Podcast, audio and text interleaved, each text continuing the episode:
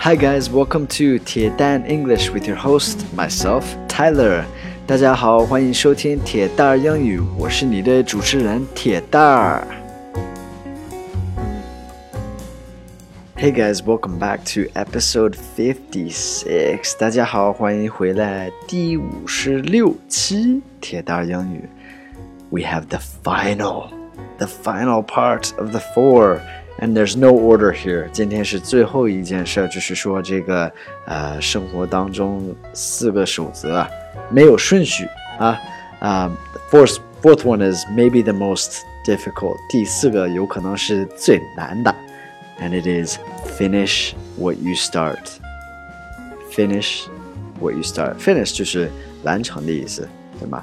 And then what you start，嗯，开始 ，right？Start。So 有始有终。finish what you start. I know so many people that start things and don't finish them. How many people know people that do this? Even yourselves, even me. I do this a lot too. Like, when do you start a diet or have some plan to do something and never finish?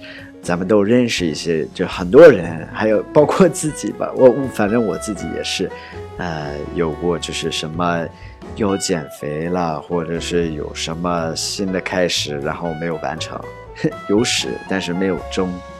Alright, so that's the fourth one. So to review，咱们复习一下四个守则：be on time，守时；do what you say，说话算话。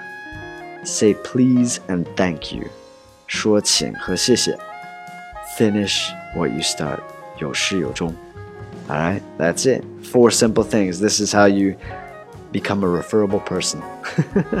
All right，呃，欢迎关注一下我的微博铁蛋儿 Tyler，还有我的微信公众号铁蛋英语。